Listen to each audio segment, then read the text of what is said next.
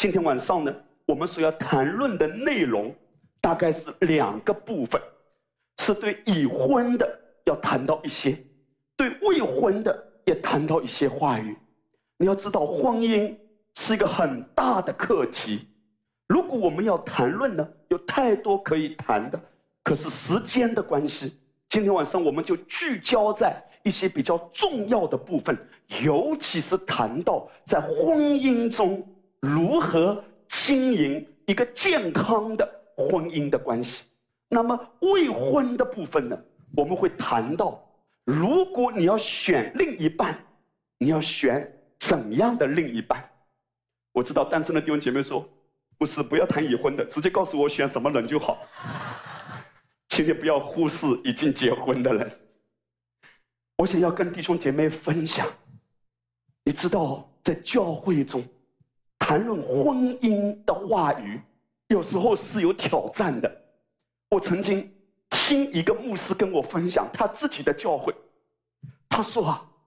他的教会平时大家都是很火热的，所有的聚会大家的回应呢也都是很热烈的，可是唯有在婚姻聚会的时候呢，他发现很奇怪，牧师在台上越讲，大家越安静，越讲大家头都低下来，因为所有的人开始进入了自我审查的模式，亏欠了，不配啊，我好失败啊，那个牧师就说。他们的教会被圣灵充满，什么聚会都很热烈，只有婚姻的聚会，大家突然变得很安静。请相信，今天晚上我们来这里，我们不是要定罪的，乃是要控告的，不是。我们是要来安慰的，我们是要来修复的，我们也是要来引导弟兄姐妹在神的话语中走进更正确的方向的。你知道？神的心意是什么？让我们用他的智慧来经营家庭，来建造婚姻。经营婚姻这个关系是一门艺术的。好的经营者是一个艺术家。跟你旁边的人微笑一下，跟他说：“艺术家你好。” Amen。经营婚姻关系是需要艺术的，是不能太粗糙的。你了解，我在结婚以前，以及刚结婚的时候，我是一个不折不扣百分之一百二十的大老粗。可是靠着主的恩典呢，会细腻起来，会周到起来，会体贴起来。婚姻是神要借此来塑造我们的生命，更像他，也更充满他的生命的流露的一个美好的途径。而与此同时，你更要相信，神是要借着婚姻让你享受到幸福。婚姻是让人享受，而不是让人忍受的。怎样的婚姻能够享受？只有一个，以基督为中心。如果你去听绝大部分教会内的婚姻的培训，大部分的内容。都是讲到你要怎么做，你要买花，你要微笑，这些都好，你要怎么做？可是你知道吗？恩典的福音不是反对说你要怎么做，而是你要先怎么信，你要先跟基督有怎样的关系，你要先站在什么样的身份上，这个根基要先搞对。如果你只是要怎么做，你知道吗？你可以叫我去买花，但是我可以带着苦读去买花，不是要怎么做在先，而是你要相信，让基督介入我的生命，高举他，仰望他，亲近他，向他倾诉，向他支取，随时随地的连接于他，领受于他，这个婚姻才真的能够在滋润里有力量。在每一个你需要改进和调整的部分，可以调整的更好。不是先怎么做，而是先怎样信。我就想起一位常常会培训婚姻课题的一个牧师曾经分享，他说在他的教会里面，曾经也强调：哎呀，妻子要怎样爱丈夫，丈夫要怎样爱妻子？他就举一些的实际的例子。他说：“举个例子来说，妻子怎么样能够更好的体贴丈夫呢？你要关注他的一些细节的需要，来随时的有服侍的心态来服侍他。比如说，大冬天的，外面很寒冷，你的丈夫还没下班，在他回来的路上，你提前在浴缸里放好热水，等他来就可以泡个热水澡。那天婚姻培训结束了。”他回到家，好吗？那我就做吧。虽然他里面有很多苦水，但是没办法，牧师布置了作业，咱总得做点什么，所以就开始放热水。结果一边放一边想想，老娘好苦啊，就开始放热水。我烫死你！我烫死你！我烫死你！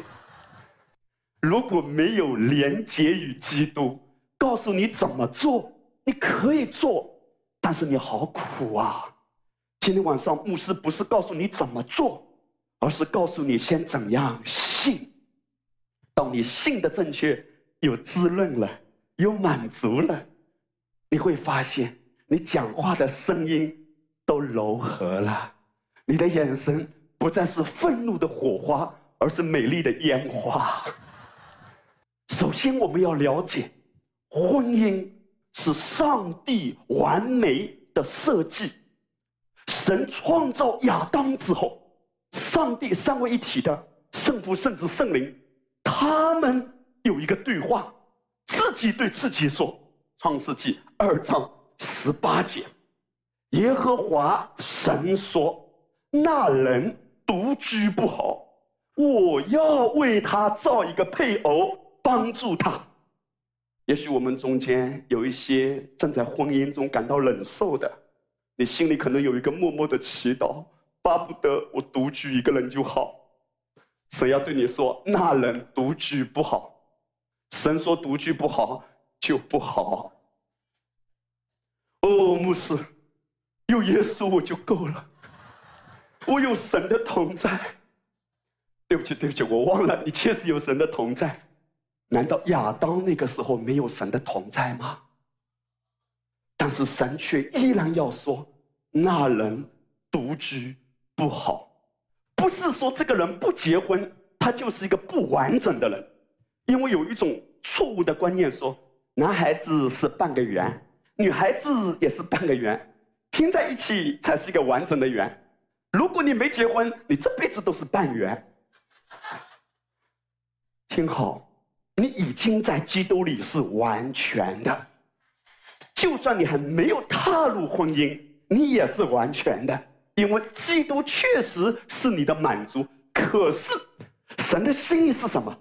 因为他巴不得你每一天都能够享受到他各个方面的爱，各个方面对你的供应和祝福。所以，婚姻是他要让你得满足的，让你有享受的其中一个祝福的途径。你说独居不好，那要怎么办呢？那要找配偶嘛。今天这个时代已经到一个什么地步？在日本，有人跟二次元的动漫的人结婚；在一些地方，有人直接抱一个狗去跟狗进行登记。这个世界已经所谓的多元化到一个如此可怕的地步。可是上帝直接已经在圣经中向我们显明，这是错误的。创世纪第二章十九节，耶和华用土所造成的野地各样走兽和空中各样飞鸟，都带到那人面前，看他叫什么，那人怎样叫。各样的活物，那就是他的名字。上帝要给亚当找配偶，找呀找呀找配偶，找到没找到？所有的动物都过去，亚当给它命名，顺道一提，在过去几个礼拜，我们又谈到话语的大能。你看到了吗？当人被设置在伊甸园的时候，刚开始人是极有权定的。当人堕落之后，人身上的荣耀失去了。今天，一个蚊子和猪的瘟疫都可以来欺负人，尼古丁都起来捆绑人，而神创造人本来不是这样活的。你说亚当如何给动物命名？大象过来，你叫大象；狮子过来，你叫狮子。可是今天呢，我们连一只鸡都搞不定，我们怎么感激？呜哈哈，呜哈哈哈哈！你看过人这样感激吗？亚当可以直接对大象、对牛说话，我们今天是很辛苦的赶一只鸡。创世纪二章二十节，那人便给一切牲畜和空中飞鸟、野地走兽都起了名，只是那人没有遇见配偶帮助他。那个帮助不单单只是生活上的照料，你知道吗？今天有一些人的观点认为，哎呀，谁都差不多了。谁都一样了，你宁愿不要快，也要选对。因为如果选错了，虽然快，有时候你知道，我们长辈的压力，我们马上巴不得把自己的女儿搞一个出去，或者搞一个进来。很多人在这种压力之中，真的是非常挣扎的。可是神在这里面让我们看见，不是要随便选一个。神的心意是说，那个人是能够真的帮助到你的。那个帮助不是单单给你烧饭、洗衣服，你知道为什么吗？如果今天你看，特别的一些狗或者一些猴子，他们经过训练之后是可以照顾人的。神要的配偶婚姻的关系是非常深入的一层关系的。那么我要谈到帮助的意思是什么？原文叫做与他对立。来挖一下，假装一下，挖一下。哇，你很惊讶，圣经在这里面谈到说，你要找一个配偶是跟你对立的。欢迎享受幸福的婚姻。现在不要着急，只是吓一吓你。其实圣经真实的含义是什么？此处的概念是。神创造的男人与女人之间有很大的差异，包括精神层面、属灵方面和身体方面的。所以你了解，神给我们预备的这个配偶，不是说真的要跟你对着干的。虽然我们中间有人的配偶正在完成这个使命，可是神原先的心意不是要让你跟配偶对着干。而是说，你要找一个跟你是不一样的。两个人越有差异，神的心意是你越能享受婚姻的甜蜜，你能享受那个差异。牧师，问题是我可以接受差异之中的指点，但我不能接受指指点点。神的心意是什么？找一个人来帮助你。找一个和你不一样的人来帮助你。我们延伸出帮助者的含义，至少看到两个方面。第一个方面，这意味着妻子能看到丈夫看不到的一面。当神创造女人，就把夏娃牵到亚当的旁边，亚当就说出了人类历史上第一句诗。骨中的骨，肉中的肉，你看，很有文采的，这是最亲密的称呼。我不知道为什么，我想起我奶奶以前对我说的“牛”，你是我的牛。你知道吗？你的话语可影响家庭的气氛，也可以改变一段关系。你所疼惜的，就越来越有荣光；你所贬低的。就越来越暗淡无光，在婚姻之中，如果丈夫对妻子或者妻子对丈夫讲一些粗言粗语，你的另一半就会越来越粗暴，越来越粗糙，因为你贬低的，他就低给你看；你所疼惜的，他就有荣光给你看。我就想起可牧师说。他跟他太太在建立这个关系的过程中，他常常怎样？是要浇花的。什么叫浇花？花就是要喷水嘛，所以他就跟他太太喷口水。什么叫喷口水呢？甜言蜜语、花言巧语。你可以想象一下，他跟他太太花言巧语之后，然后做一个动作，太太阿门吗？可牧师说：“太太是怎么样变得更美？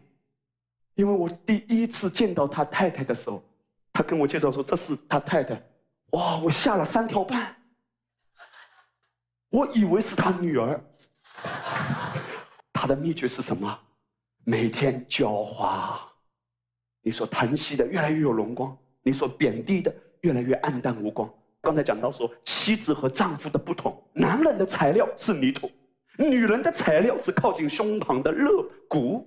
这意味着，女人通常会比男人更细腻，也更容易流露感情。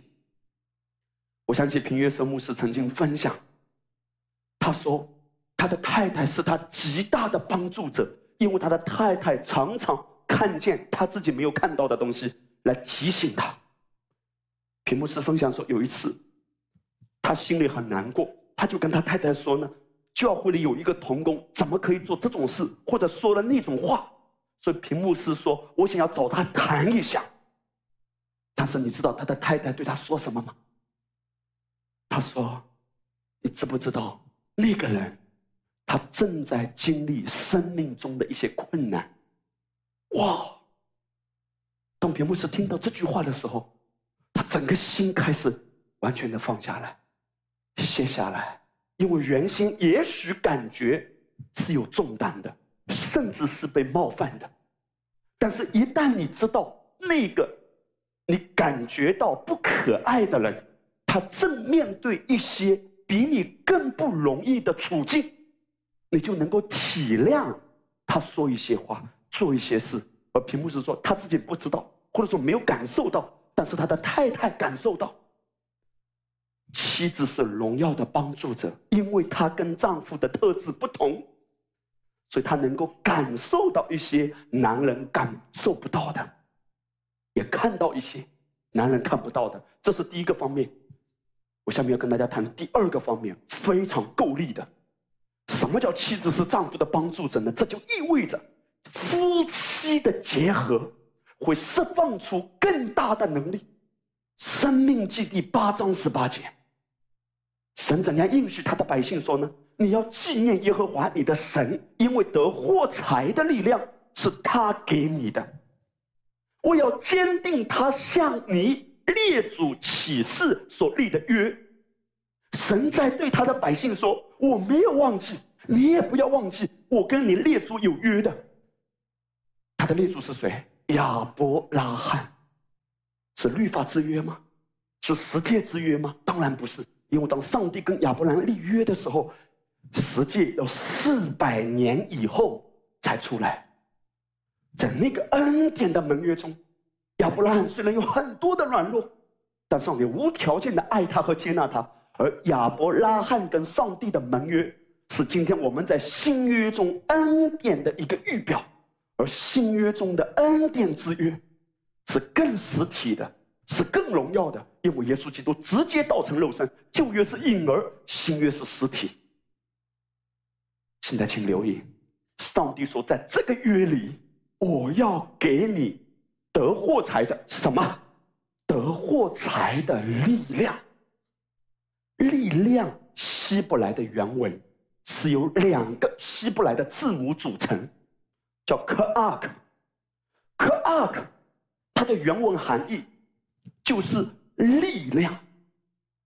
这两个字母先记住哈，因为等一下我们会看见神在婚姻中要给我们怎样的祝福。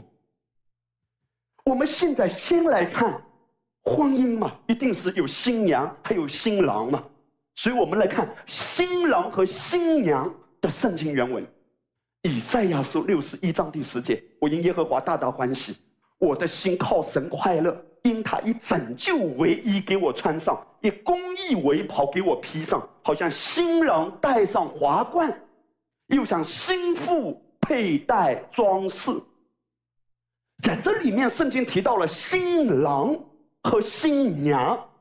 新郎希伯来文哈汉，新娘希伯来文。卡拉，不是卡拉 OK。新郎的原文，好汉，第一个字母很像嘿，但不是嘿。新郎叫哈汉，新娘呢叫卡拉。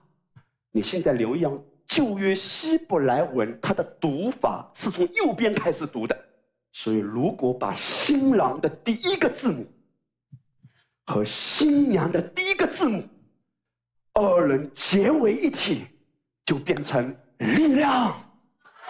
哈利路亚！你知道这是什么力量？生命记八章十八节，你要纪念耶和华你的神，因为得获财的力量。哈利路亚！得获财的力量是他给你的。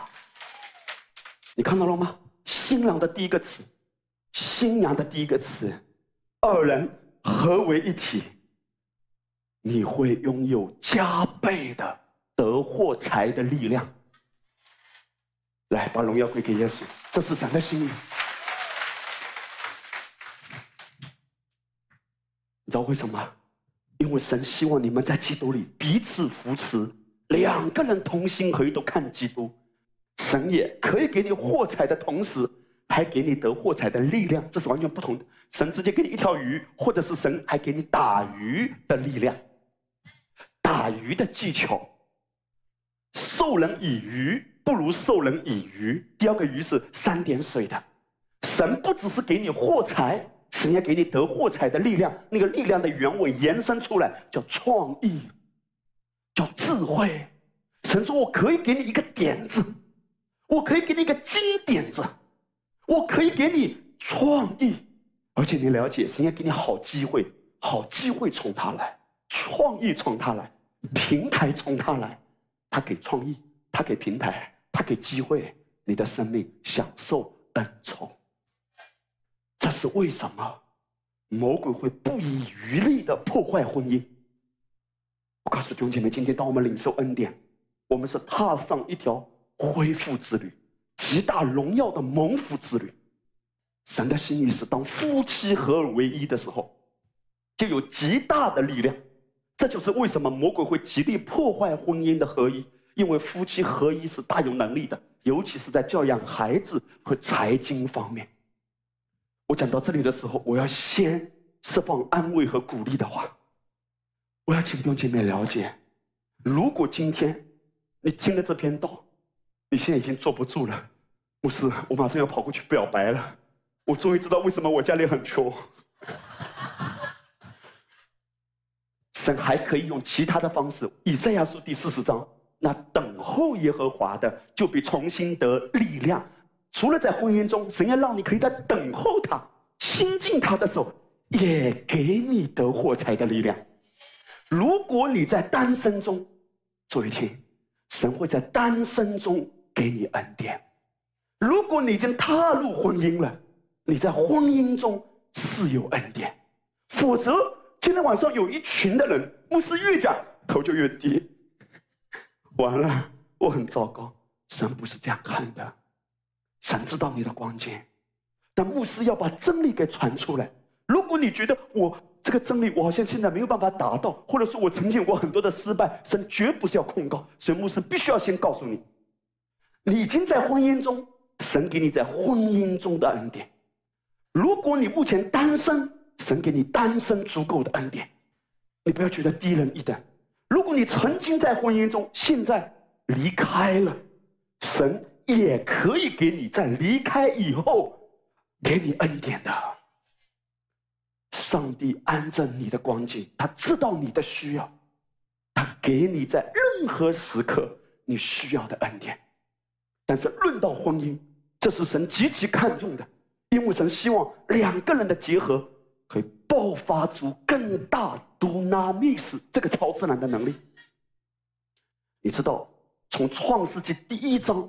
我们就可以看到这一点，神的优先次序，这一点啊，跟这个世界的价值观、世界的思想啊，可能差距很大。创世纪一章二十八节，神就赐福给他们，又对他们说：“要生养众多，遍满地面，治理这地，也要管理海里的鱼、空中的鸟和地上各样行动的活物。”治理这地代表的是什么？在职场中的成功，你有治理权。你有发言权，你站在制高点，你有权柄。一个国家的主席也好，总统也好，讲的一句话会比省长更管用。省长讲的话呢，基本上比市长更管用；市长讲的话呢，肯定比村长更管用。为什么？因为权柄不同。什么叫治理？神给你一个恩宠，在某一个领域是居上不居下的，是成功的，是有发言权的，是可以制定这个行业的标准的。可是你留意啊，什么在先？生养众多在先，还是治理权力在先？你知道吗？今天这个世界已经到这个地步了，没有房子、没有车子是不可以结婚的。我真的是要呼召教会中的弟兄姐妹，包括爸爸妈妈，我们可以拥有不一样的观念，不是选钱财，而是选人才。如果有人才，钱财怎么不来？如果选钱财，可他不是一个人才，他甚至是一个危险人物。圣经说，钱财会长翅膀飞走。我曾经去过一个家庭，为一个家庭祷告。这个家庭的儿子十八岁，非常有出息，一个礼拜输了一百二十万。十八岁的年轻人，一个礼拜输一百二十万，很有出息的。这个出息是引号，你看到了吗？神的心是什么？如果你们在婚姻中先进入，神就会把更大的能力、更大的智慧会不断的释放出来，你们会同心合意。一起领受神给你们的财富。不要看他现在拥有什么，最重要的是看他现在有没有耶稣。如果有耶稣，鱼儿怎么不来？如果有耶稣，鹌鹑怎么不掉下来？如果有耶稣，好事情怎么会不发生？神的心意是什么？先有家，才有职场，才有成功的事业。论到心腹，我们看见神的心意是什么？这个心腹，神希望一个做妻子的，当你去到一个人家的时候，是给这个家庭带来翻转、带来祝福的。那么，一个做丈夫的也是如此。我们也要有这个观念：当我跟一个女孩子、跟我的妻子结合的时候，我自己本身也会成为她家庭的祝福。我很感恩的，我妈妈常常对她的儿媳妇讲一段话，她说明爱，自从你来了我家，我儿子终于有人样了。我妈妈常常对她儿媳妇讲这个话，自从你来了我家，我们家就太被祝福了。你知道我也很感恩，我岳母或者我岳父常常讲什么话吗？也对他女儿说：“自从你嫁给他，我们家也蒙福了。”告诉你，一个牧师啊，家庭是很重要的。神真的是太恩待我，如果没有在家里这些长辈的支持和扶持，我是不可能走到今天的。当上帝要设立一个教会，上帝也是设立这个教会牧师的整个家。这是为什么神希望我们先关注家。换句话说，神让你明白这个次序。如果家被建立好了，神就会把这个恩宠也留到你的职场。不要只是一心的想打拼、打拼、打拼，这是世界的法则。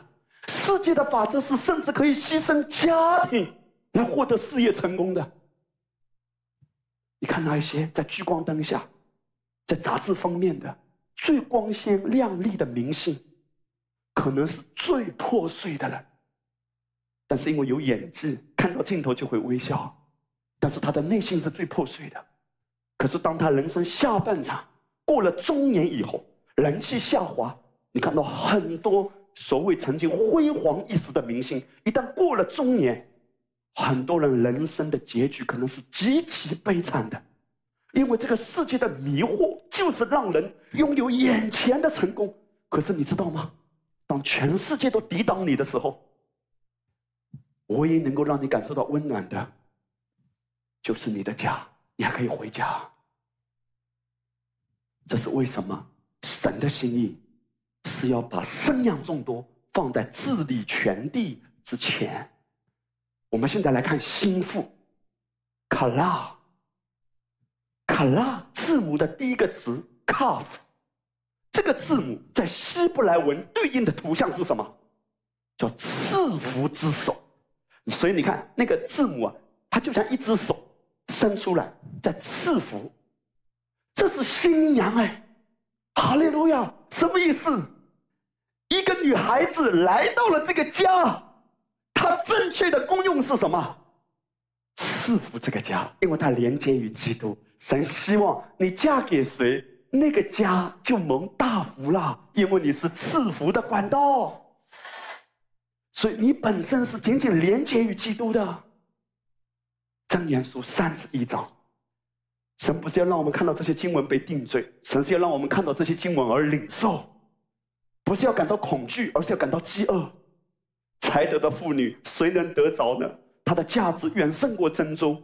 然后你看二十节，他张手周济困苦人，伸手帮助穷乏人。哈利路亚！这什么意思？这是赐福的手。第一个字母 “calf”，它的意思叫赐福之手。第二个呢 l e m a n 它的意思是学习。第三个我们最熟悉的叫什么？嘿，恩典。这三个字母连接起来，什么意思？什么叫新娘？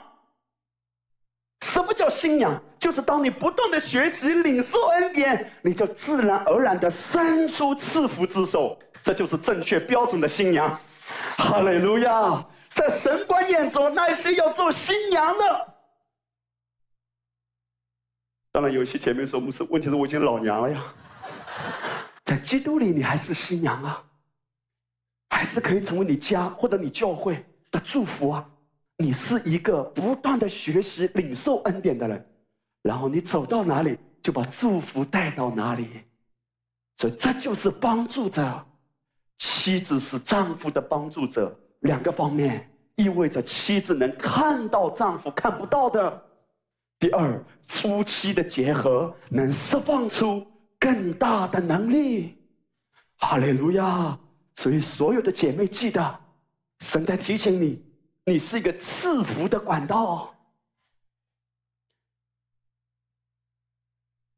下面我要谈第二个方面，如果你已经踏入婚姻的，未婚的不要急，我会讲到你的。幸福婚姻的重要元素，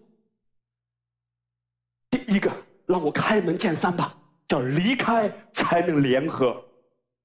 创世纪第二章二十三到二十四节，亚当说：“这是我骨中的骨，肉中的肉，可以称她为女人，因为她是从男人身上取出来的。因此，人要离开父母，与妻子结合，二人成为一体。在这里面，神谈到两个词，一个叫离开，一个叫结合，而且结合成一体。注意。”不是结合成一，而神直接谈到结合成一个身体，如同一人。什么叫做离开才能联合？一个男孩子要搞清楚，你娶的是一个女生，不是女生加上他全家，是一定要孝顺。神周而复始的在圣经中告诉我们，要孝敬长辈。可是这里面一定要搞清楚。叫做在心理上必须要离开。我知道很多的家因为实际的困难，也许结婚以后长辈跟这对新人还是住在一起的。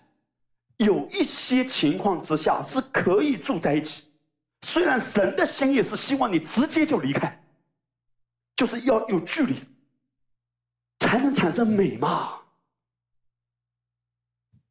讲到这里，我也很感谢主。给我这个恩典，我妈妈我结婚之后，她就跟我讲一段话。她说：“你们结婚之后，老娘绝不跟你们住在一起，能有多远就有多远，因为她知道，只有这样一家的人才能够真的感受到彼此的美。他不要把他的孩子捏在手里，因为这是神的心意。问题是什么？我不知道这个词用的准确不准确。这个世界上有很多人。”叫妈宝。你结婚以后，你还躺卧在妈妈的怀抱里。这个男孩子对他的太太说：“怎么可以这么烧菜啊？我妈妈都不是这么烧的，要命啊！你确定晚上睡着的时候你的小命能保住吗？你跟你的太太说：“哎呀，怎么可以这样子做？我妈妈都不是这样，离开！”你不离开，你太太就会离开。神的心意是什么？在心理上要拉开距离。我再三强调，不是说不要孝敬。神的心意是，当你与另一半进入婚姻以后，不能让你们家庭中之前的权柄来管理你们的性生活。爸爸妈妈，我这有点痛。可是神的心意是，让他成长，怎样成长？把他交给耶稣，不是交给你自己的手。因为你家里面之前的权柄就是你嘛。一个家庭之前的权柄，要么是这个家庭中的爸爸，或者是妈妈。当他结婚之后，给他们成长的空间。但凡讲到成长，一定伴随着泪水，会失败，会跌倒。会出问题，这是第一个方面。离开才能联合，但是离开意味着什么？痛、泪水。而神要鼓励做父母的，要有一颗仰望的心，因为神不要让你在无形之中做他的主，神要让耶稣做他生命的主。有时候看到孩子跌倒，看到孩子的光景很焦虑，可你能够救他多少？你能够救他到什么时候？因为神希望你连自己都救不了的时候，你要自己先被耶稣救。这是第一个方面。第二个方面叫放下自义，彼此接纳。每一个人都会被显出他里面的自义，只有显出来了，神才能医治。因为你装的很好的时候，你是没问题的。你爆发出来了，问题被显明出来了，不一定是坏事，因为神要让你知道在哪个方面你可以领受。你现在看亚当和夏娃的故事，我们都知道，当亚当和夏娃在伊甸园，后来蛇来引诱他，蛇欺骗夏娃，哎呀，上帝哪有那么好啊？他不给你吃那个果子，是怕你眼睛明亮了，像他一样有智慧，所以魔鬼就把一个谎言植入夏娃的里面。在夏娃的心里面建立一个坚固营垒，告诉他说：“上帝没有那么好。”这是一个极大的危机，因为当你在事业上、财务上、人际关系、家庭中面对危机的时候，魔鬼就告诉你说：“上帝哪有这么好？上帝哪有这么爱你？上帝如果真的爱你的话，一定帮你搞定那个问题。”有些时候，神是要在这个过程中带领你成长，让你在过程中更多的依靠他、经历他，以至于生命全然的被更新。但有时候我们可能太焦急，就很容易上当，因为一焦急，魔鬼谎言送进来，你就接受什么谎言？上帝不爱你。如果真爱你，这个问题早就应该帮你解决，所以你就会上当。魔鬼曾经就是这样子来对夏娃入手的。后来我们都知道结局，夏娃吃了分别善恶树的果子，她不但自己吃，她还给丈夫吃。你不要以为夏娃和蛇在那里说话的时候，亚当是不知道的。亚当怎么可能不知道？当那个果子拿来的时候，亚当一定知道这是从哪里来的果子，这是什么果子。所以当然有一种说法，这只是听一听就好了。说夏娃啊，吃进去之后啊，已经到肚子里了。亚当吃到一半，他已经来不及了。他想吐又吐不出来，咽又不想咽下去，所以男人有喉结。你看女人没有喉结的，男人就比较明显。啊，这个只是听听就好。我们现在来看，当人堕落之后，《创世纪》三章七节，他就拿无花果树的叶子来遮盖自己的赤身肉体。无花果树的叶子，它预表的是什么？叫人的义，人的功。人的伪善，人类的羞耻是不能够靠世界的东西来包裹才能够挪开羞耻的。耶稣说：“若不流血，罪就不得赦免。如果不是因为耶稣的宝血，如果不是你明白耶稣已经赦免你、接纳你，他的宝血完全的遮盖你，以至于你因公义而站立，以致你每一天因着他的爱和无条件的接纳而歌唱的话，世界的一切都不能够掩盖你虚空和脆弱的心。这是为什么耶稣会咒住无花果树的叶子？马太福音二十一章，耶稣基督咒住一棵无花果树的叶子，什么意思？因为在当时的以色列，无花果树的叶子和果子是一起长的。无花果树是一个很特别的一种植物，当它的叶子长出来的时候，它的果实也会长出来的。如果叶子很繁茂，通常果实也很繁多。但这棵无花果树很特别，只有叶子，没有果实，只有虚假的繁荣，但没有内在的实质。这是代表法利赛人的意。外面很虔诚，外面主啊主啊，里面呢，耶稣说装满了死人的骨头，没有真正丰盛的生命。所以耶稣基督是咒诅人的自义，当人的自义被挪掉，信心就出来，话语的权柄就出来。所以耶稣紧接着在后面就会讲到：如果你用话语去移山，山都必听你。当你挪开生命中的质疑，所有的属灵恩赐都可以被运用出来。当你挪开那些宗教的虚伪的、那些魔鬼的谎言压制在你身上，以至于质疑在作祟的这些东西都被挪开，圣灵的能力就要爆发。神希望你怎样？不是靠自己，而是靠基督。当人类堕落以后，就用质疑、道德、善行掩盖自己，但其实那些是死刑。人们用各种头衔。或成就掩盖自己，一层又一层的包裹自己，但这些终究只是外在的掩盖，无法除去良心上的控告。圣经说：“若不流血，罪就不得赦免。”所以亚当夏娃虽然他用无花果树在遮盖自己，可是他里面是很恐惧的。无花果树没有用。我们来看，当上帝呼唤亚当的时候，亚当怎么样？创世纪第三章，他说：“我听见你的声音。”我就害怕。上帝说：“你在哪里？”这是旧约圣经的第一个问题。人啊，你在哪里？你知道新约的第一个问题是什么？就是有人问：那生来要做犹太人王的在哪里？旧约的问题，第一个人在哪里？新约的问题，神在哪里？生来要做犹太人王的在哪里？听好。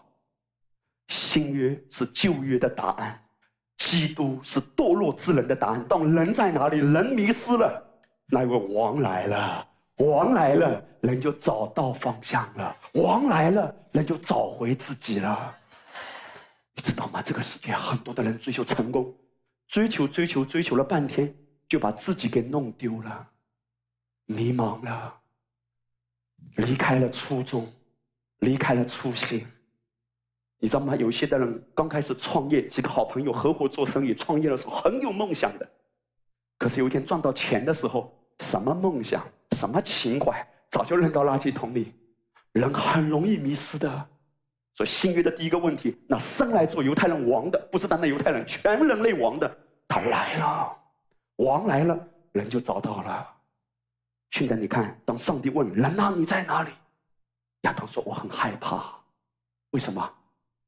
因为最近来了，最近来了，人才开始害怕的。原来人是没有害怕的，为什么？因为爱里没有惧怕。当一个人在罪里，他很容易害怕；当一个人在爱里，无所惧怕。现在我顺道一提，我们中间有一些做爸爸妈妈的，挺好。如果你的孩子在国外读书，在别的城市工作或者读书，他不在你身旁。如果你有害怕，你说我巴不得我在他旁边，你要转变一个思维，你在可能作用不大。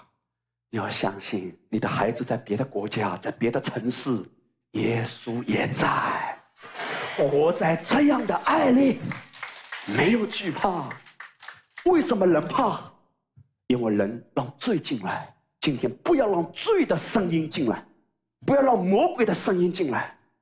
十一节，耶华神说：“谁告诉你你是吃生肉体的？莫非你吃了那树上所出的，就是我吩咐你不可吃的吗？”亚当说：“你赐给我，你告诉我谁的错？”亚当认为谁的错？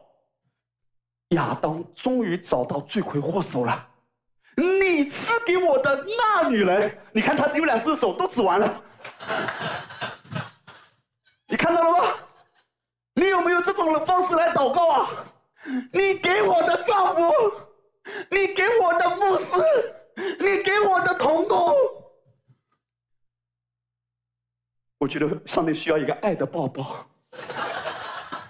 你看到亚当怎么说？和合本修订版，你赐给我的，与我一起的女人，潜台词是：我是最可怜的，我是最无辜的。谁来安慰我受伤、可怜、孤独的心？是他。你看，这个男人也真的绝了。是他，他把所有的责任都推卸了。当然，我们知道，夏娃也推卸。上帝问亚当是谁？亚当说：“夏娃。”夏娃说：“蛇。”蛇说：“鬼。”鬼说：“就是我。”听好，你知道吗？这种局面不断的在很多的家庭，每一天都在上演。我现在让你看亚当的对比，才过了一章哎。你还记得曾经的花言巧语吗？你是我骨中的骨，你是我肉中的肉，你是我的女人。哇哇哇耶耶！那个时候唱着歌儿的亚当多么幸福。你是我骨中的骨，你是我肉中的肉。牛啊牛牛牛牛！结果到第三章是这个坏女人，是你给我的，你知道吗？如果今天你也是一个责怪别人的，当问题出来，是你，都是你，都是你，你你你你，但绝对不是我。这是今天婚姻中的灾难。我告诉你，所有婚姻的破碎，这个知识都是这样破碎的，要么是这样，要么是这样，要么是这样，要么一只手指妈，要么一只手指另一半，要么一只手指爹，要么一只手指另一半，但自己没有错。罪的进入使人成为懦夫，爱的拯救使人变得勇敢。当你推卸责任。你正行在堕落的思维中，当你负起责任，你正行在恩典的思维中。我听到屏幕师在谈论他自己的关系，屏幕师讲了一段很有意思的话。他说：“有时我和我美丽的妻子会意见不合，我实在不明白他为何就不能认同我如此有智慧的观点。但是每当我来到神面前抱怨时，神从未站在我这一边，仿佛他要我从中学习。”就算我认为自己是对的，我也愿意成为谦卑的那一方，这样的婚姻关系就会越来越好。哇，太精彩了！哈利路亚。许多时候，你用谈判的姿态处理家事是行不通的。我们不是只有逻辑，也有情绪。论及处理家庭关系的秘诀，只有一个：只要道歉就好了，就那么简单的。你想要看见罪吗？罪就是迅速怪罪他人，而不会怪罪自己，这就是罪的本质。我们都在责怪别人，为什么你用这种语气对我说话？为什么？为什么？为什么？我真的要祷告，求主帮助我们，因为恩典的思维是看见我的软弱，世界的思维。是看到别人对不起我，你知道约伯的故事。上帝在约伯的生命中有一些东西要处理，因为约伯他是一个有很多自己看不见的盲点的人，其中一个部分就是自义。我现在让你看见，当约伯的三个朋友来劝约伯，那三个朋友也都是站在一个揭露的角度，所以约伯就被激怒了。在约伯记二十九章，约伯气势磅礴的谈到关于他自己曾经的光辉战绩。你知道吗？短短的二十九章，约伯最多出现了一个字，叫什么？我。出现了多少次？四十次啊！我出到城门，站在街上设立座位，少年人见我而回避，老年人也起身站立，王子都停止说话，用手捂口，首领静默无声，舌头贴在上膛，耳朵听我的就称我有福，眼睛看我的便称赞我，因我拯救。哀求的困苦人和无人帮助的孤儿，将要灭亡的，为我祝福。我也是寡妇心中欢乐。我以公义为衣服，以公平为外袍和冠冕。我为瞎子的眼，瘸子的腿。我为穷乏人的父，素不认识的。我查明他们的案件。约伯，你做王了。这是今天婚姻关系中的炸弹，都讲自己好。我开始学习，我还在学习。有时候，当我跟师母，我们在话语上有一些摩擦，有一些冲突，我靠着主的恩典，我如此说：以前转向耶稣的速度慢很多，你越领受恩典，你越浸泡恩典，你转向耶稣的速度会越来越快。然后怎样？言语柔和的，能够折断骨头。我告诉大家，我们开始学一件事。等一下，我跟大家分享，我常常为自己怎样祷告。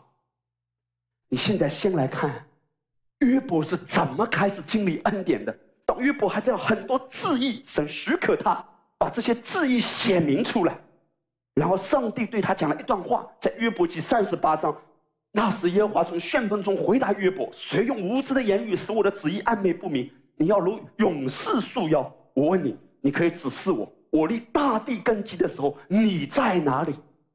所以上帝就告诉约伯：“哎呦呦呦，升天了！哎呦，你很厉害呀，都不是你的错。哎呦，你很棒。”上帝问他说：“你真的这么有能耐吗？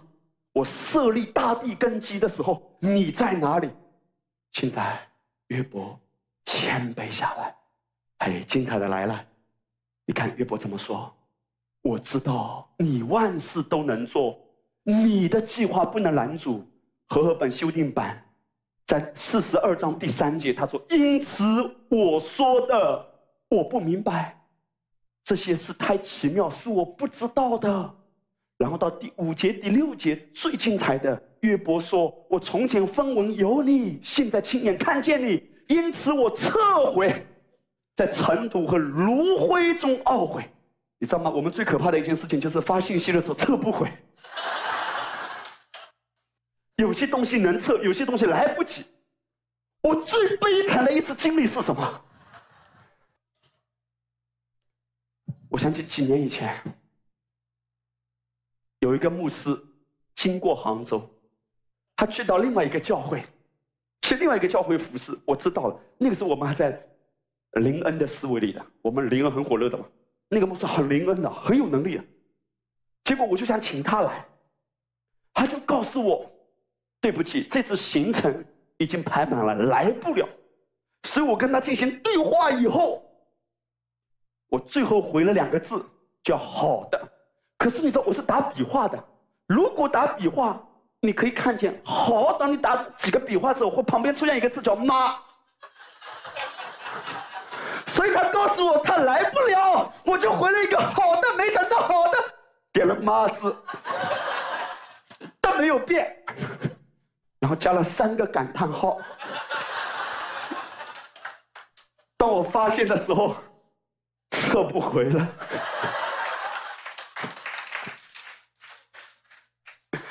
抓紧我脱离凶恶，你知道吗？一个小时他没有反应，一个小时之后，他只是轻轻的发了一个问号过来，因为他想，怎么几个月不见，林牧师性情大变，撤不回。和本修订版，约伯在这里说：“因此我撤回。”和本翻译什么？因此我恨恶自己。原文是说我恨恶自己的言语，我嘴巴真的无知。我撤回。我告诉大家，我为自己祷告。有些话你讲了撤不回，但有些话，你还可以修复一下。我为自己怎么祷告？我也鼓励你在婚姻关系中，彼此之间要常常如此说：“对不起，我刚才不应该这样说话，我刚才不应该这样对你，我向你道歉，我愿意改变，请你给我一点时间，并为我祷告。”哈利路亚！已婚的弟兄姐妹，如果今天晚上牧师讲了这么多，你记得很少，牧师请求你把这段话记住，你可以学习。跟你的另一半讲，再给我一点点时间。有一次师母问我还要给你多少年，我说再给我一点时间，反正耶稣也快来了。对不起，我真的刚才不应该这样说。对不起，我刚才不应该这样对你。你知道吗？所有家庭中的灾难都可以被化解的，所有。觉得是不可解开的结，都可以被解开的。家庭中的出路在于连接于基督，只要三个字：对不起。话语是有能力的。当你放下自意，光大大的照亮你的家。现在我简单的总结一下，婚姻关系两个方面很重要的：第一，离开。才能联合，带起来说一二三，离开才能联合。第二，叫放下自意，彼此接纳。来一二三，放下自意，彼此接纳。你们是我的问题，是我说对不起先。当然，我心中也有个渴望，什么时候师母也跟我先说对不起，我觉得人生也很幸福。可是听好，我可以放弃这种奢求。Honey, I love you. I'm sorry.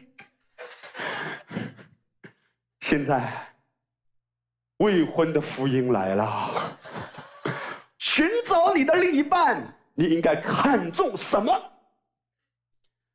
牧师先要告诉大家哈，下面的话若有冒犯，纯属故意。对不起，开玩笑。如果有冒犯，请大家包涵。因为牧师要把神的话语传出来，千万不要被定罪。首先，我要告诉大家，任何一种关系，如果要长久和健康，必须邀请耶稣来介入。你看圣经怎么说？哥罗西书一章十七节，他在万有之先，万有也靠他而立，一切都是先连接于基督，在关系上连接基督，这个关系有三脚架嘛，是最稳固的。你、你的配偶，还有耶稣基督。你、你的家人，耶稣基督；你、你的孩子，耶稣基督。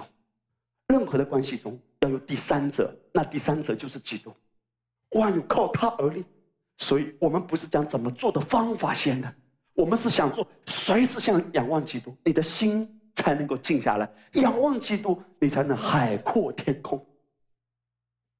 那么在婚姻关系中，我们一定要首先分清婚姻。不是等于同居，这一点一定要搞清楚的。婚姻是神的美意，但同居不是神的旨意。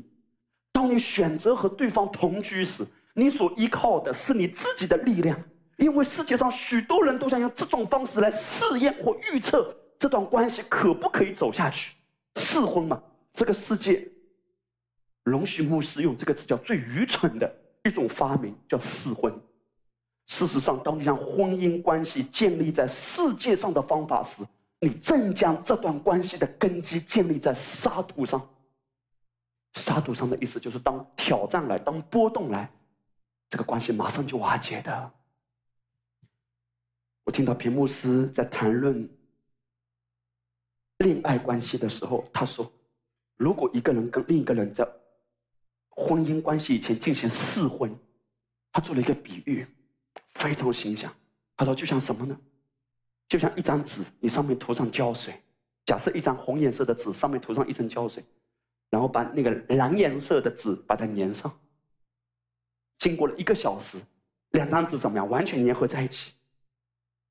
可是当有一天撕开的时候，两张纸是不再完整的。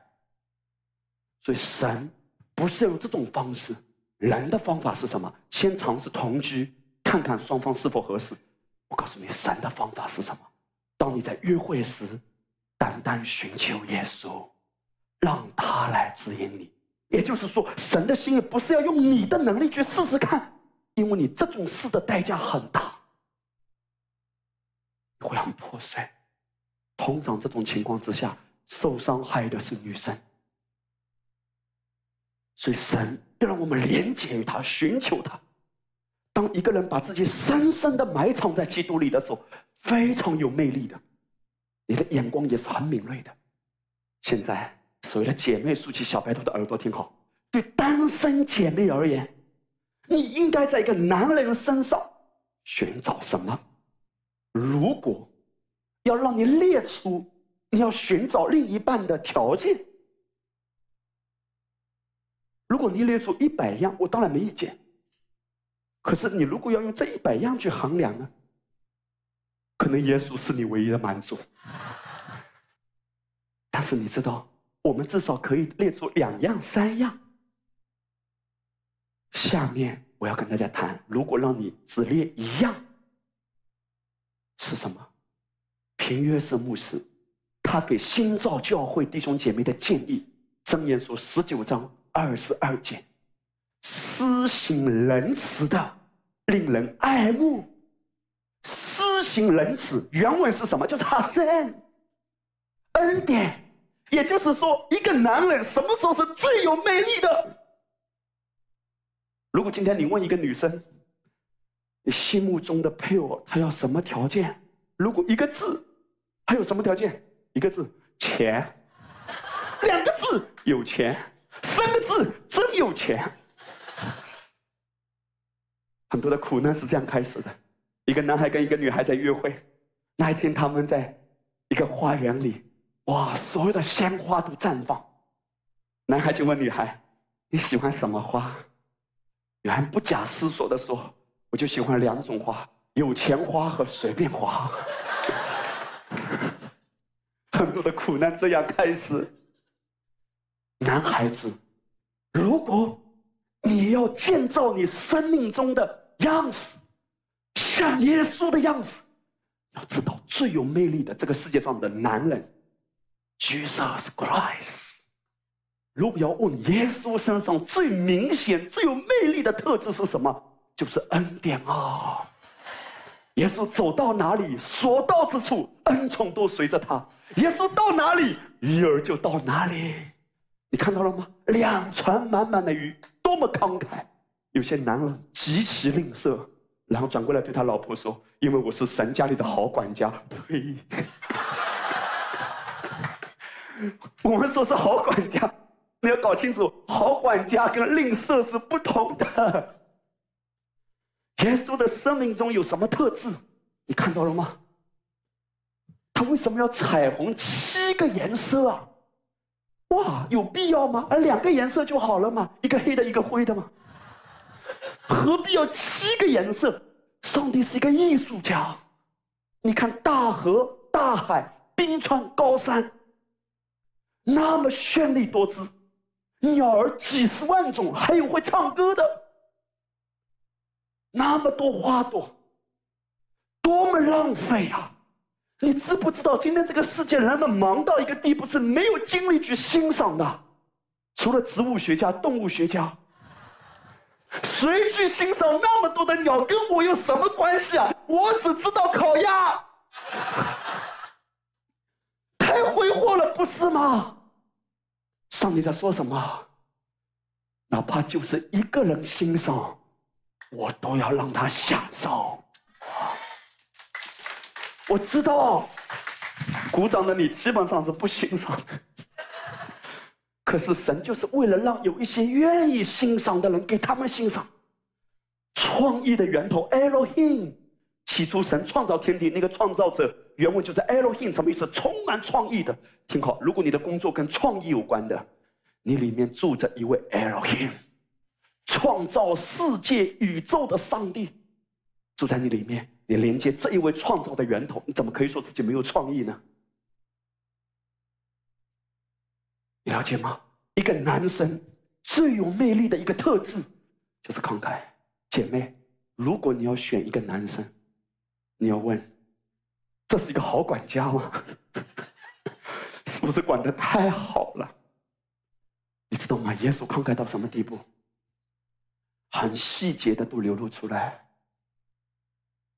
一个爸爸妈妈带着他的孩子来找耶稣，只是希望耶稣摸一下，还记得吗？摸一下就好。耶稣把他抱起来，耶稣给的永远比你想要的更多。耶稣抱起来，我相信一定亲吻他，然后为他祷告。他们只是希望耶稣摸一下他孩子的头，下个月都不再洗了吗？耶稣把他抱起来，五饼二鱼，那怎么够呢？一定要吃饱几万人，还得剩下十二人，慷慨。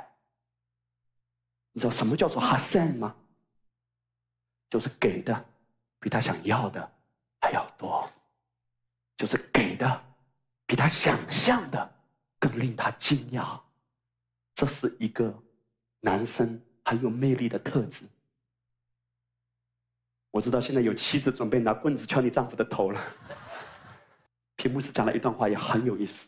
他说：“我问我太太，女生到底想要什么？她回答说：反正不是帅气。”当我听到他这么说的时候，我真的非常难过，非常失望。但事实上，一个充满恩典的男士是非常有吸引力的。弟兄，不要再责怪女生都不开眼。你这个好管家是不是管得太好了？可是你知道吗？有人一定会担心。牧师，如果我这么大方，我这么慷慨，问题是我怕我会变穷。这里面牵扯到很多其他的教导，包含你要跟随圣灵的引导来领受啊，你要跟着他，因为他是源头，是源源不绝的。你会成为一个慷慨的管道，很有魅力的。这不是指滥用，也不是指浪费，而是指跟随圣灵，把耶稣的性情和生命彰显出来。第二点，对单身的弟兄来说，如果你要在一个姐妹身上找一个特质，如果列举一样，哪一个特质？我是不要多讲了，我只要漂亮的男生。如果要问你，你的心里的潜台词大概都是如此。听好，神可以给你很赏心悦目的，但是你知道吗？如果他只有赏心悦目，有一天。他年纪渐长，你的视线会转移，而他的手不会放过你。这不是今天的很多的韩剧都这么演的吗？男生的视线看别人，然后这个家里有一个妇女气急败坏的开始掌控。换句话说，如果这个东西它有可能会渐渐褪去的，渐渐失去的，你是不能够得满足的。现在我要请大家看平约瑟牧师在十几年以前一直到现在。给男生的一节经文，他说：“如果你要找一个女生，这个女生要有什么特质？如果只有一个点，就是这一节箴言书十九章十四节：房屋钱财是祖宗所遗留的，我有贤惠的妻，是耶和华所赐的。哈利路亚！如果要问一个姐妹最有魅力的，当然如果有。”人工的还是天然的，让自己看起来更好看也是好事情，没有问题。有人问说能不能化妆，答案很简单，老房子如果粉刷一下漂亮也没问题。有人问屏幕师能不能化妆，屏幕说当然能化，化多少看你本质底子怎么样。可是这些东西都会褪去的，你知道吗？一个女生最有魅力的姐妹，最有魅力的，我知道很多男生就不认同，因为他只想要漂亮的。可是男生，我告诉你，你结了婚之后你就知道，漂亮的女人 是好事情。可是呢，如果没有智慧，当然我不能体会，如果你的太太没有智慧是什么感受，我不能体会你。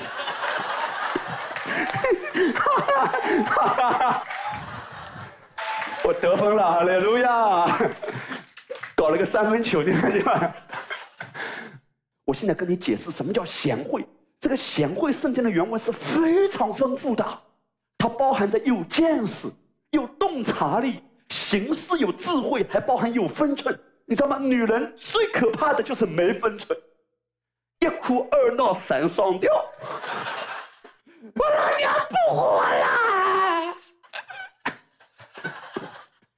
贤惠的妻是耶和华赏赐。同样，这个原文的词出现在哪里？约书亚记一章八节，这律法书不可离开你的口，总要昼夜思想，如此你的道路就可以亨通，凡事顺利。那个顺利的原文，它也是指着凡事你会经历到有见识、有智慧，可以处理各样的光景。你知道，在圣经里面，一个非常贤惠的妇人，就是亚比该。那个时候，亚比该的丈夫拿巴。他跟大卫有一个冲突，大卫原先曾经帮助过拿巴，那个时候大卫一边在逃难，扫罗追杀他逃难，但是他逃难的时候，他下面的将士还保护过拿巴的羊，因为拿巴很有钱。当然，拿巴也很骄傲。我见过一些很有钱的人很谦卑，不是有钱的人都骄傲，也不是没钱的人都谦卑。拿巴呢？拿巴这个名字很有意思，他不姓王，姓拿。他非常骄傲。当大卫逃难的时候，寻求他的帮助，因为他们希望拿巴给他一点吃的。拿巴就很骄傲的说：“大卫是谁啊？我根本不认识大卫，我只知道大肠。”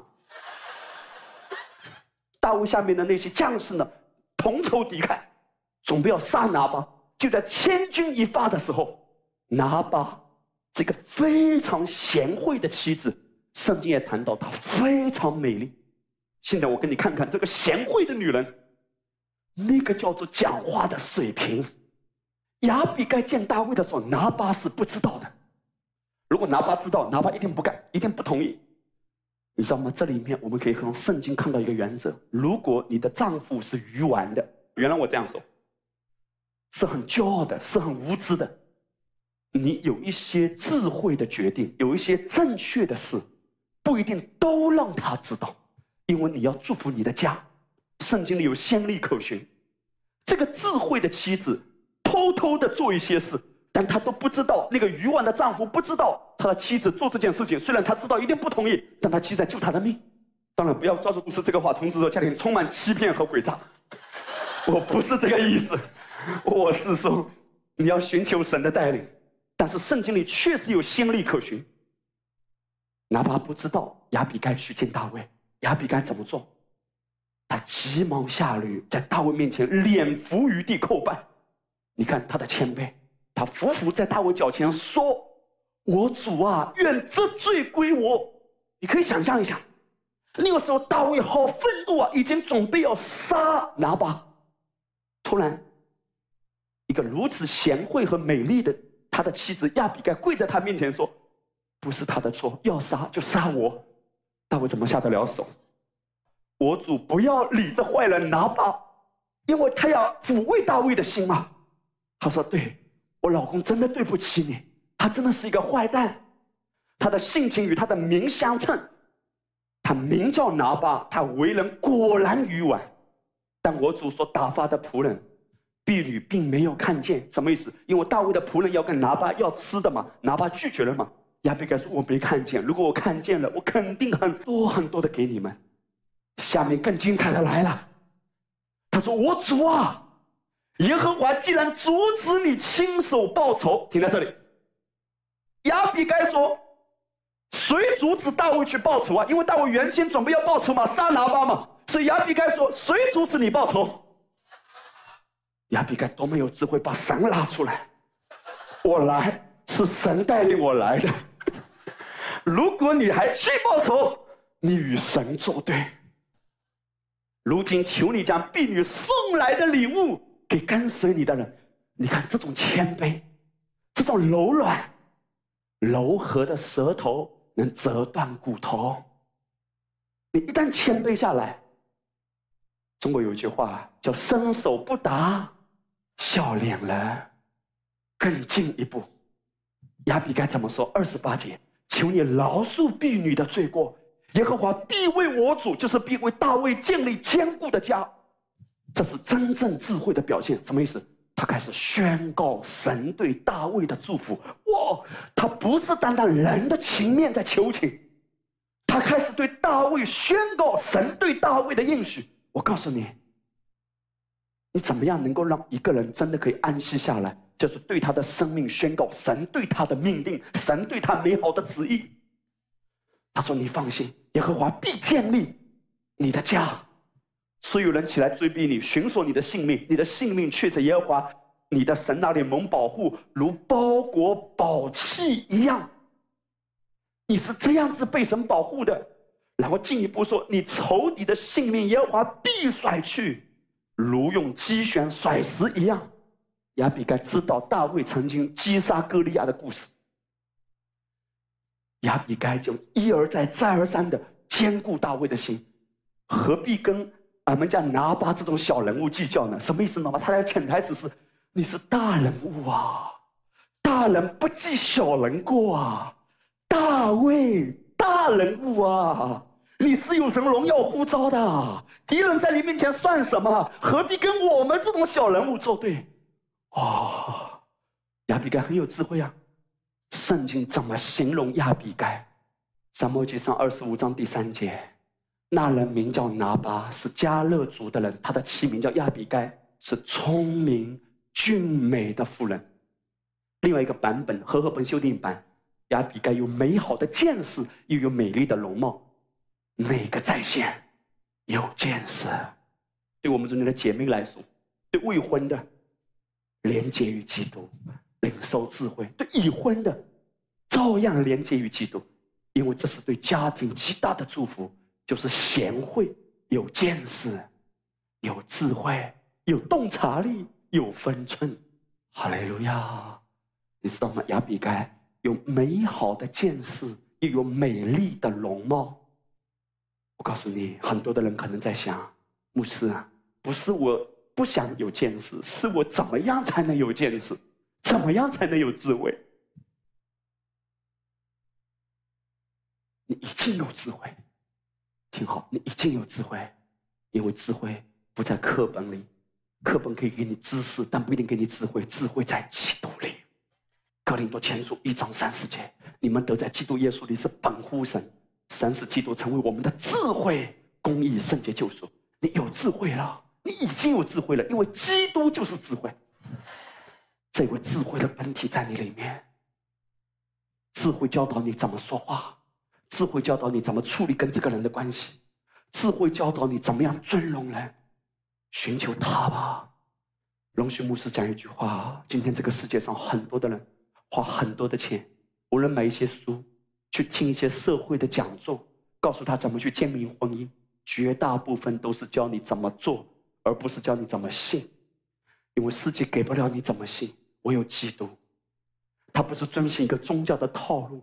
因为生活是很现实的，生活是很具体的，生活也是很繁琐的。有一些的东西课本上能教，有些东西课本上不能教。听好，无论课本上有没有教，你里面的圣灵都能教，他能教导你说智慧的话，做智慧的决定，更靠近他，更亲近他。主耶稣啊，姐妹们，跟主说：主啊，帮助我成为一个贤惠的女子。弟兄们，跟主说：“主啊，帮助我成为一个有恩典的男子啊！不要只是想着美男子，了解吗？贤惠的女子，慷慨的男子，哈利路亚！这是他极有魅力的。你知道慷慨代表什么吗？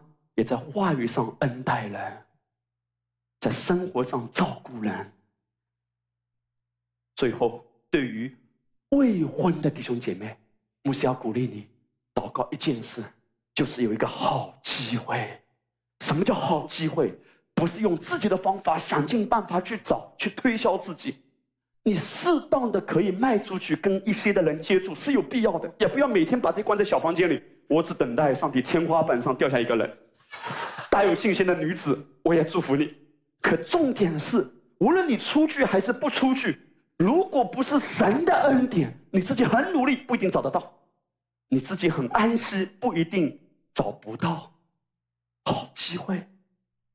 创世纪二十四章十二节，亚伯兰他差派他的仆人去为他的儿子以撒寻找妻子的时候，他跟主怎么说？他说：“耶和华啊，我主亚伯拉罕的神啊，求你施恩，你给我恩典，给我主人亚伯拉罕，使我今日遇见好机会。”阿雷路亚！所有未婚的弟兄姐妹。来，把手放在心口。只要是未婚的，好不好？未婚的，如果你结婚了，你还把手放胸口，上帝保佑，因为你还有好机会。好，未婚的，把手放心口，来，轻轻的跟牧师一起说：说主耶稣啊，让我有好机会。好，把手放下。我希望刚才。结婚的人没有一个人说了这个话。你知道什么叫好机会？在希伯来文里，好机会的意思就在正确的时刻、正确的地点，很轻松的。来，所有的人看牧师，我非常重要的跟你讲，看起来都是很凑巧、很凑巧的一些事。我的生命中经历一些这样的事情，很凑巧。我也很感恩，在多年以前，我在神学院。遇见好机会，哎妈，真的，你知道吗？为什么我非要在那一年进入神学院？为什么？明安会在那一年进入神学院？为什么我们会在这个班级？不是偶然的，是好机会。有些时候，神已经给你好机会，但你傻乎乎的。你啥都不知道，为什么要深深的隐藏在神的爱里？同样的，在职场上，神也给你好机会，你知道吗？关系是个奥秘。注意听，关系是个奥秘。有时候你认识一些的人，五年之内你跟他没有什么特别的关系，五年之后他会成为你生命中极大的祝福。你都不知道，如果你保持敏锐，你就会跟随圣灵。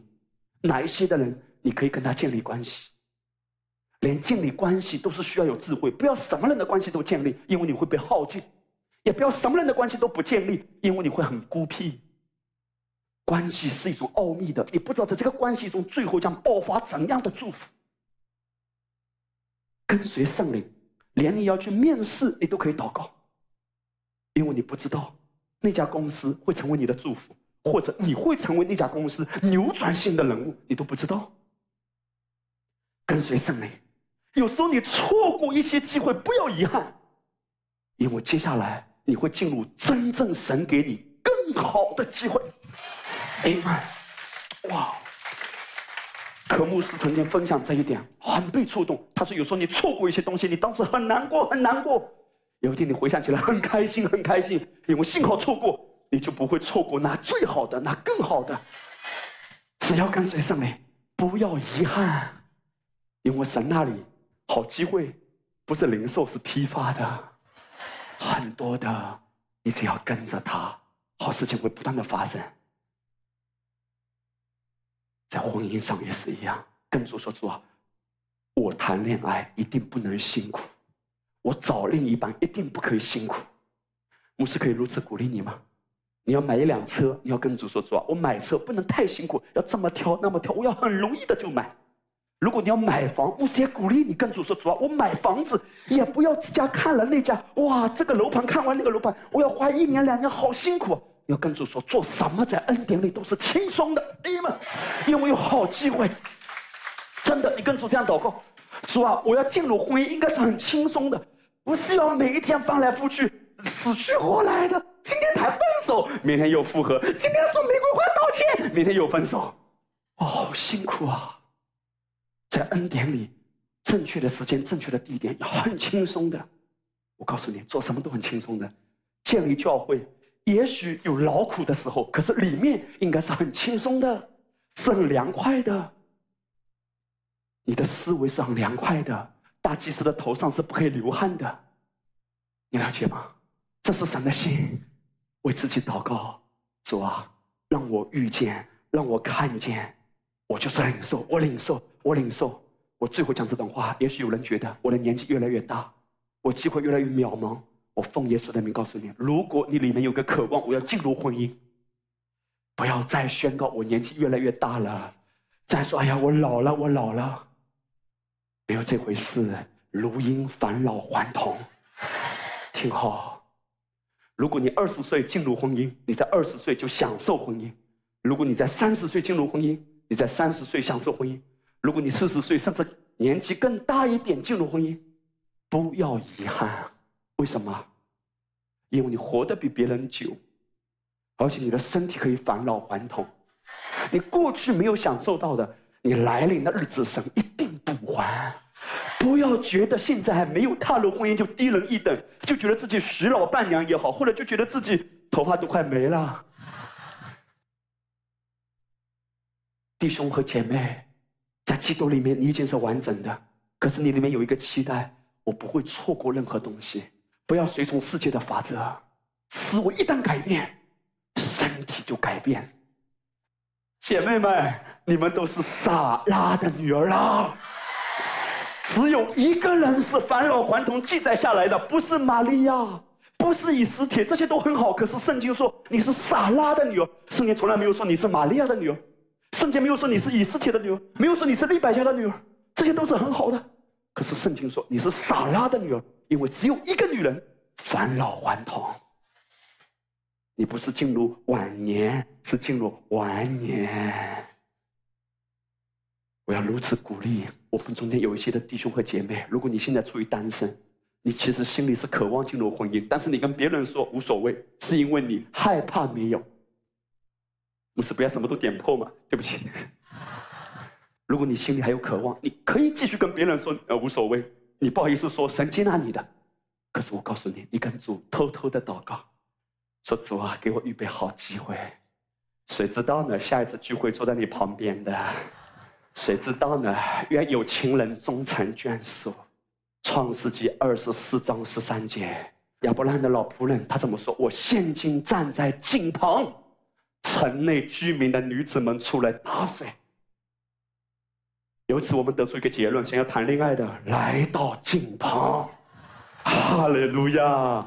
听好，真的，知道哪里是井旁吗？活水井就是神的家，这是神的家。连接基督，所有的好事情都会发生。来到井旁，井旁就是神的家。已经结婚的，连接于基督耶稣。连接于这生命的源头，跟他要爱的心、谦卑的心、忍耐的心，让你的言语带着和气、柔软的话语来浇花。哈利路亚！你越看重你的妻子，你的妻子越来越有荣光；越看重你的丈夫，你的丈夫的生命就改变。未婚的来到耶稣面前，跟他祷告：我要有一个好机会，我不能很挣扎，我不能像我的朋友那么辛苦。你知道吗？今天这个世界。多少人的谈恋爱像打仗，多少人的谈恋爱，哇，谈到都想杀人。神不是这样，一切都是很轻松的，因为有高友。我为大家祝福，让你的话柔和下来，谦卑下来，珍惜在地上的日子，携手度一生，一起同上站起来。主耶稣，我谢谢你，我知道你真的是爱我们每一位。你要帮助我们每一个家都进入更大的恩宠啊！你要帮助每一个弟兄姐妹都享受在婚姻中的幸福啊！主啊，你也帮助很多未婚的弟兄姐妹，呃，踏入这蒙福的婚姻之路。主啊，我们靠自己是改不了的，我们自己是无法扭转自己的生命。但是你能，主耶稣，我不能，你能，你能改变我说话的方式，你能改变我的一个性情，你能帮助弟兄姐妹们都踏入跟你更深的连接里面。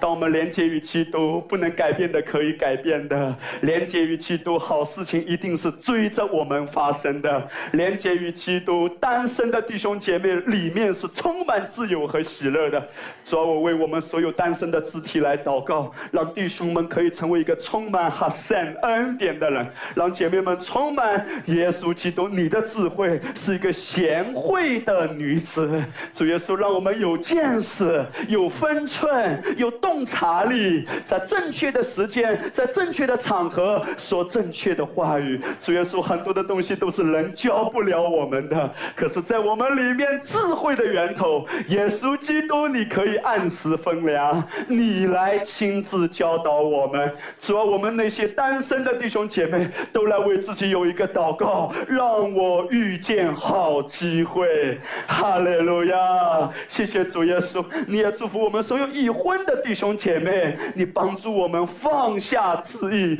不是指手画脚对别人，而是从自己开始。主啊，哪怕我们中间有一些人的利益。一半是还没有信主的，我们的家中还有人是没有认识耶稣的，我们都全然的信靠，全然的安息，因为我知道这是耶和华的征战。主啊，我们的心安息下来，因为我们只要来到你面前，你先来扭转我们，你先来改变我们，因为最要改变的是我自己啊！主要是我们不要求别人先改变，我们不强迫别人先改变，我愿意从我自。己先开始，这是你对我们美好的旨意。我们谢谢你，主耶稣，你爱我们，你要帮助我们所有已婚和未婚的都一起提升，好不好？举起手来，为你的家人祷告，Amen。来，为你的家人祷告，为你自己祷告。Yes 咯，阿巴哈达拉扬多达拉亚巴达拉扬多达拉亚巴达拉扬费。我要请师母上来，来。我要请大家一，我们要一起来为大家来祝福，好不好？我要请师母上来，我们一起来为大家来祷告，Amen，哈利路亚，Amen。来，我要请大家来举起手来，好，我来为弟兄们祷告，等一下师母来为姐妹们来祷告。主耶稣，我谢谢你，我祝福我们中间所有的弟兄们。主啊，我们这些宝贵的弟兄，都是你亲自所恩待、拣选的人。我们生命中是满有基督哈善的人。你帮助我们，无论已婚的、未婚的弟兄们，都成为一个充满恩典的人。我们的话语是照着别人不配得的来对待他，我们的话语带着恩慈，我们所给予的。也是超过别人所要的。主耶稣把这样美好的生命从我们的身上开始活出来。主耶稣凭着我们自己，我们是不能的，但是因为我们有耶稣，我们何等的有盼望。主啊，我为已婚的弟兄们祷告，你帮助我们用你的眼光，用你的心怀来真爱我们的妻子。主啊，我们各自的妻子都因着我们的生命活出耶稣基督的恩典，以至于我们都享受那最美好的人生。美好的婚姻，美好的关系。谢谢主耶稣，让我们这些弟兄们都愿意从自己先开始改变，不再是要求我们的妻子改变，不再是强迫妻子改变，那是从自己先开始。主耶稣啊，我知道我们的弟兄们都是愿意的。我们继续领受、领受这样的恩典，从我们的话语开始做啊。我们的言语是柔和的，是带着和气的。谢谢主耶稣。哈利路亚！我要请师母来为姐妹们来祷告。哈利路亚！天父，我们感谢你，谢谢你今天晚上用你的话语来教导我们所有的姐妹。就是孩子为着所有在我们中间已经做妻子的来献上你的祷告和感谢。谢谢你召我们成为女人，成为我们家庭丈夫的祝福，也成为孩子的祝福。谢谢你，因为我们的性别是真是我们生命中最大的一个祝福。因为我们有机会成为我们家庭的祝福，天父，我们祷告，让我们深深的隐藏在基督的话语里面，以至于每一个姐妹，每一个已婚的、做妻子的、做母亲的，我们都是那样的充满着主的智慧，阿门充满着主的荣光，充满着主的从主而来的吸引。阿门，我们谢谢你，我们祷告，也为着正在寻求进入到婚姻的所有姐妹来祷告。主，你看他们是完整的，你看他们是完美的，即使他们还没有进入到婚姻，他们仍是完美的。就说让让他们在预备的一个过程中，让他们也深深的把自己隐藏在你的话语中，以至于另外一半要在主的基督里，你的话语中才寻找到那最有魅力的另一半。阿门，今天晚上你在我们中间所预备的所有正在预备进入婚姻的姐妹们，向你献上感谢。天父，我们谢谢你，为这所有的姐妹感谢你，爸爸。无论我们过去经历过怎样的操劳，或者家庭中的一切的破碎，主从今天开始，因着你的话语，我们可以勇敢的往前走，因为你的话语就是我们的力量，你的话语就是我们的阿门，阿门。话语带着我们，是我们的方向，是我们引导往前走的力量。阿门。我们谢谢你，祝福我们每一个姐妹都是你给这个教会的祝福，阿门，是给所有家庭的祝福。阿门，我们谢谢你，特别为这还正在要预备进入做妈妈的，或者是准妈妈，或者正在是的预备要怀孕的所有姐妹来祷告。阿门今天晚上，孩子向你来祷告主，你让那些寻求你的，今天晚上就必要得着。阿门，他们正在祷来的时候，阿门主啊，向你呼求说，我想要一个孩子的。今天晚上他们已经听阿门，他们可以有的，让他们听见，让他们持续的默想，直到好事情发生。阿门。我们谢谢你，祝福我们。Amen 感恩，Amen。是的，主耶稣，我谢谢你，你爱我们，主啊，你体会我们每一个感受，无论过去经历过什么高山低谷、孤单的时刻、忧伤的时刻，甚至感觉到被弃绝的时刻，耶稣你都是知道的。你爱我们，你要恢复我们，在你爱里荣上加荣。谢谢主耶稣。最后，我要就这样的祷告，我要请弟兄姐妹注意听下面的话。牧师就是为你祷告。如果你曾经有过婚姻，但是你后来经历了一个破碎的这个关系，听好，如果你还渴望要重新进入一段，神一定可以给你预备，只要你渴望。如果你觉得现在不渴望也没关系，耶稣不会强迫你。但无论如何，请相信。阿巴父了解你，而且他要完美的恢复你，使你的生命充满荣耀。无论在现场或者是之后会听到这个录音的，我要为这样的肢体祝福。我就是要奉耶稣的名来祝福你，是希望你明白，耶稣基督要让你的生命活出最有荣光的样式。好戏正开始上演呢，不要觉得人生仅此而已。你的人生，如果你有一个渴望的，你可以轻轻的、默默的跟主说都没关系的。主耶稣是知道的，他必回应你的祷告，他知道你的需要，你只是来到他面前，每一天连接与他。大家可以自由的来祷告，好不好？学吧，看到那样的，阿爸看到那样的，主的平安，主的安慰，主的恩典领导你，领导你，领导你，也是咯。阿爸看到那样的，学吧，看到那样。